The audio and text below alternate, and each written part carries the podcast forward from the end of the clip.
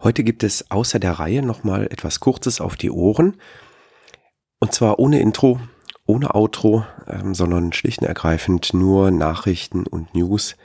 Und zwar bezogen auf die Spiel 2018 in Essen, die zur Zeitpunkt der Aufnahme, kann ich das noch sagen, nächste Woche in Essen stattfinden wird. Und ich möchte die heutige Episode nutzen, um ein bisschen auf das Programm am Bibelstand der sich in Halle 3, und zwar in Reihe C und der Stand 104 findet. Also Halle 3, C 104, da findet ihr den Bibelstand. Am Bibelstand werden wir ganz unterschiedliche Angebote ähm, bringen. Wir, das sind die ganzen Mitglieder von Bibel, fast alle können sich daran beteiligen. Die wohl größte Aktion ist sicherlich unser Schlag den Geek Spiel.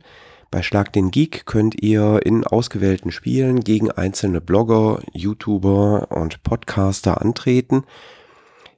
Wenn ihr die Partie gegen die einzelnen Spieler gewinnt, dann kommt ihr in den Lostopf und verlost wird ein Porträt von euch, dem Sieger oder der Siegerin, für eine neue Agricola-Karte, die in einer der kommenden ähm, Ausgaben des Spiels dann entsprechend auftaucht. Also eine ganz grandiose Sache. Zu den Schlag den Geek Aktionen sage ich gleich am Ende noch was. Ich möchte jetzt aber zunächst dann ähm, nochmal auf die äh, anderen Aktionen, die wir am Stand haben, kurz eingehen. Und beginnen möchte ich am Donnerstag. Am Donnerstag geht's los. Um 12.30 Uhr werden wir die Heidelberg Studios zu Gast haben und das wird der Christoph Post von Brettspielbox.de moderieren. Kurz danach geht's schon weiter, nämlich der Oliver Sack von Spielevater.de hat Inka und Markus Brandt zu Gast und die bringen das ganz neue Kinderspiel Kakalakula mit. Wer da Lust hat mitzuspielen, einfach um 13 Uhr direkt zum Stand kommen. Das wird eine klasse Sache. Dann haben wir um 17 Uhr am Donnerstag den Arve Fühler und den Christwart Konrad zu Besuch. Moderiert wird das vom Dirk Husmann, dem Würfelmagier.de. Die beiden bringen Prototypen mit, die dann direkt dort getestet werden. Und parallel findet auch um 17 Uhr die Bretterwisser Tagesaufnahme statt. Da wird also der Podcast live aufgenommen und da könnt ihr entsprechend zuschauen. Am Freitag geht es ganz spannend weiter. Direkt um 10 Uhr hat die Sonja Domke, Brettspielpoesie.de, den Stefan Risthaus zum Autorengespräch zum Gast. Ähm, ich werde parallel am Stand, wir haben doch zwei Tische, also wir können immer zwei Sachen gleichzeitig machen, glücklicherweise, den Tom Werneck zu Gast und werde mit ihm über den aktuell laufenden Antrag, ähm, das Kulturgutspiel ähm, als Kulturerbe zu beantragen sprechen. Ab 11 Uhr werdet ihr am Bibelstand äh, einen weiteren externen Gast haben, nämlich den Johannes Wolf. Den Johannes Wolf kennen viele sicherlich, weil er ein sehr bekannter Podcaster ist, der schon viele große Podcast-Projekte sehr spannend aufbereitet hat. Und wir stellen am Freitag von 11 bis 15 Uhr dem Johannes den Bibelstand zur Verfügung und er wird dort Interviews mit ganz, ganz vielen Brettspiel-Bloggern, YouTubern und Podcastern aufnehmen, um deren Kanäle vorzustellen. Ähm, diese Podcast-Reihe, die er daraus machen möchte, ist auch schon gestartet und ich pack den Link dazu hier in die Show Notes. Äh, das ist also auch eine ganz tolle Sache, um mal neue Podcasts kennenzulernen. Um 13 Uhr wird Marc André ähm, zu Gast sein bei Oliver Sack, dem Spielevater.de ähm, und wird Prototypen mitbringen. Um 14 Uhr gibt es am Freitag ein Bretterwisser-Hörertreffen. Im Anschluss daran ähm, wird äh, der Fabian Wiesner von Spieleleiter.de ein Live-Let's Play ähm, machen und zwar zwei Stunden lang von 15 bis 17 Uhr. Parallel um 15 Uhr wird der Oliver Sack einen weiteren Gast haben, nämlich den Andreas Steiger, der dann zum Autorengespräch da ist. Um 17 Uhr wird es einen weiteren Prototypentest geben, ähm, und zwar vom Verlag Ludicali.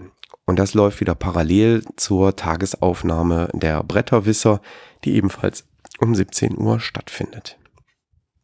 Ihr merkt, die ähm, Tage sind wirklich rappelvoll mit einem, wie ich finde, wirklich spannenden Programm.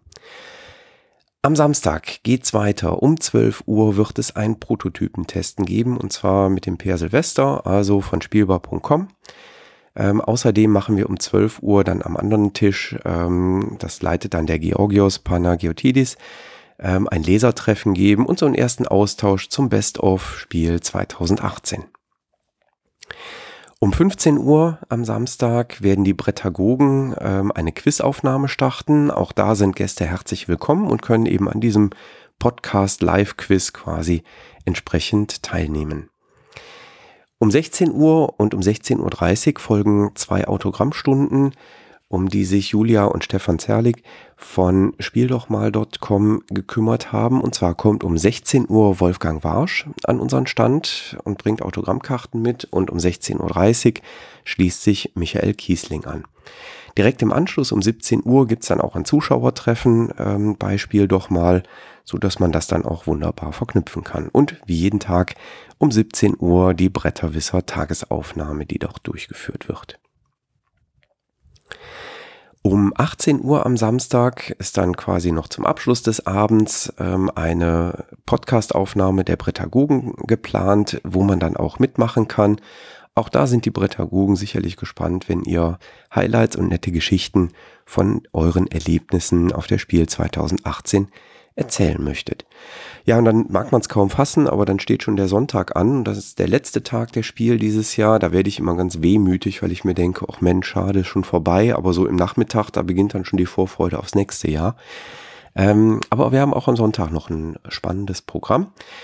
Ähm, und zwar werden wir von 13 Uhr bis 15 Uhr eine explizite Kinderspielrunde ähm, organisieren. Wir werden ganz, ganz viele Kinderspiele, die auf der Messe neu erschienen sind, dann am Stand haben und entsprechend präsentieren. Außerdem hat die Sonja Domke äh, von Brettspielpoesie.de ähm, den Malte Meinecke für 13 Uhr zum Autorengespräch eingeladen.